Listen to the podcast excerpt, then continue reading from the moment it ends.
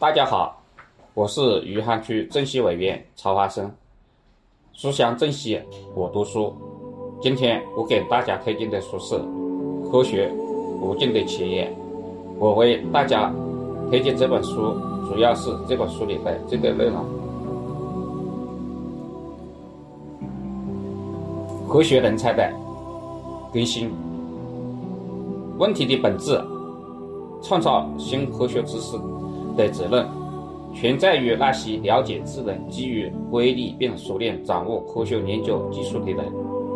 虽然会有少数未接受过正规教育和培训的人才登上科学的巅峰，但这只是例外。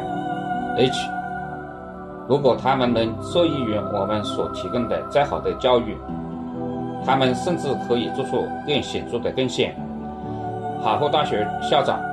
霍兰特的话的话说的再准确不过，在所有可以实验科学意识来支撑的领域，人都是其唯一限制因素。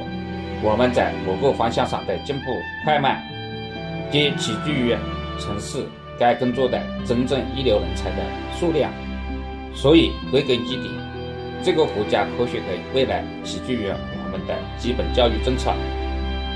一个警告：以牺牲社会科学、人文科学和其他对国民福祉至关重要的研究为代价来发展智能科学和医学研究，这是一种愚蠢的想法。科学人才发展和发展委员会关于这个问题的详细阐述如下：因此，作为公民，作为优秀公民，在研究眼前问题。即科学人才和的发现和发展时，我们必须牢记国民整体福祉。只需要我们不能将整个国家的再杰出人才以极端的比例吸收到科学和技术中，因为这样的规划会损害整个国家，实际上也会给科学招致损害。科学不能依靠自身单独存在，年轻的的高级才能。